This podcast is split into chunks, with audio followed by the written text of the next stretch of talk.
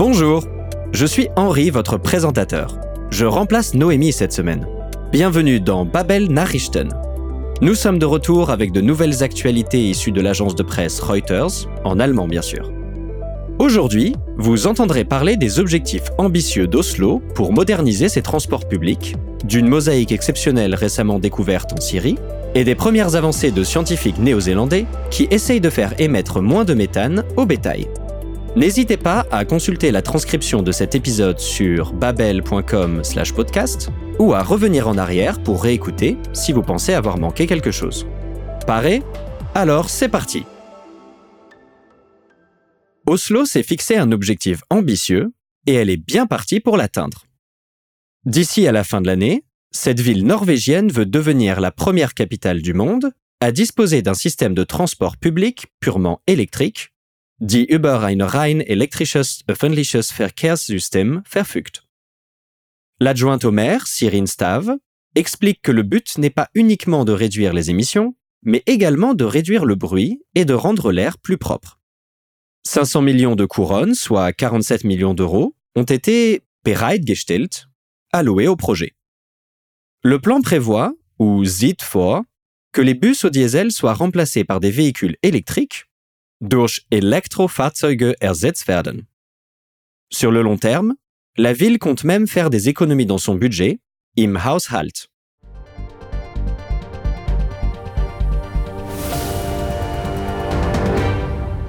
Oslo ist auf dem Weg, die erste Hauptstadt der Welt zu werden, die über ein rein elektrisches öffentliches Verkehrssystem verfügt. Dazu zählen Fähren und Busse, dieses Ziel soll bereits bis Ende 2023 erreicht werden. Dazu die stellvertretende Bürgermeisterin der Stadt, Sirin Staff. Der Klimawandel findet statt und wir müssen die Emissionen jetzt reduzieren. Aus diesem Grund wird Oslo bis Ende nächsten Jahres alle öffentlichen Verkehrsmittel elektrifizieren und damit wahrscheinlich die erste Hauptstadt der Welt sein, die einen völlig emissionsfreien öffentlichen Verkehr hat. Wir tun das alles, um die Emissionen zu senken, den Lärm zu reduzieren und die Luft sauberer zu machen. So wird die Stadt besser für alle. Die Bemühungen sind Teil des Ziels, bis 2030 die erste völlig emissionsfreie Stadt der Welt zu werden. Dafür wurden 500 Millionen Kronen bereitgestellt. Das sind umgerechnet rund 47 Millionen Euro. Der Plan sieht unter anderem vor, dass die dieselbetriebenen Busse durch etwa 450 Elektrofahrzeuge ersetzt werden. Und die Stadt rechnet damit, dass dadurch nicht nur die Umwelt profitiert, sondern dass langfristig im Haushalt sogar Geld gespart werden wird.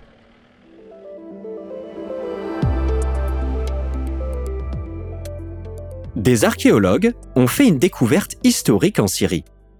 Une mosaïque de l'époque romaine a été mise à jour, ist freigelegt worden. Si elle n'est pas la plus ancienne de son genre, cette mosaïque est considérée comme das vollständigste und seltenste, la plus complète et la plus rare. Oumam Saad, qui a dirigé les fouilles, dit Ausgrabungen, décrit la plaque ou die Platte et la zone sur laquelle elle s'étend. La mosaïque représente, entre autres, des scènes de la guerre de Troie. Laissons les archéologues nous en dire plus.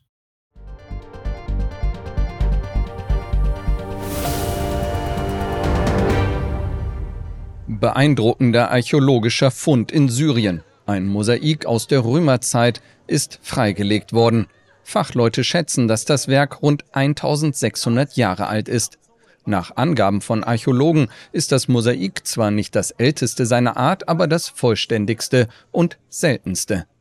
Der Leiter der Ausgrabungen in Al-Rastan, Humam Saad, beschrieb den Fund am Mittwoch vor Ort. Hier ist ein Teil der Platte. Sie geht weiter in Richtung Straße und Nachbarhaus.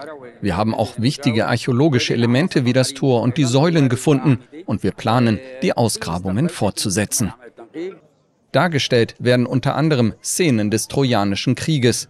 Das etwa 20 Meter lange und 6 Meter breite Mosaik wurde unter einem Gebäude im nordsyrischen Bezirk Homs entdeckt.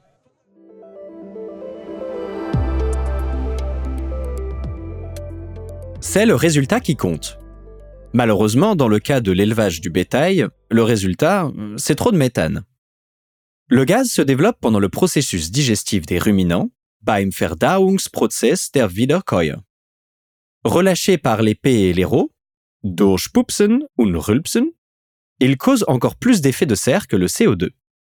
En Nouvelle-Zélande, des chercheurs tablent sur un additif alimentaire, setzen Forscher auf einen Futterzusatz, pour réduire les émissions nocives pour le climat.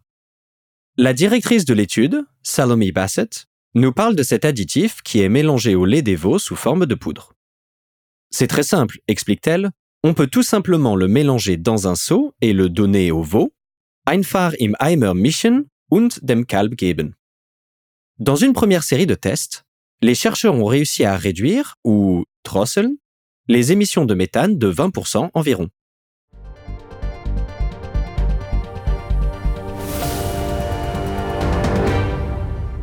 Entscheidend ist, was hinten rauskommt. Und das ist bei Rindern in der Landwirtschaft zu viel Methan.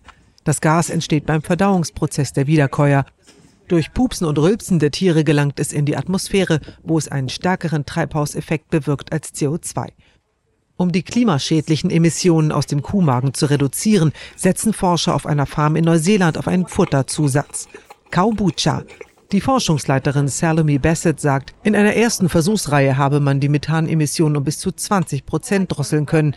Die Anwendung für die Landwirte sei super einfach. Sie können einen Beutel mit Pulver nehmen und es einfach in die Milch mischen, die sie ihren Kälbern ohnehin geben würden. Einfach im Eimer mischen, dem kalt geben und fertig. Auch in anderen Ländern werden Futterzusatzstoffe zur Methanreduktion erprobt. In Neuseeland grasen Rinder und Schafe allerdings überwiegend im Freien.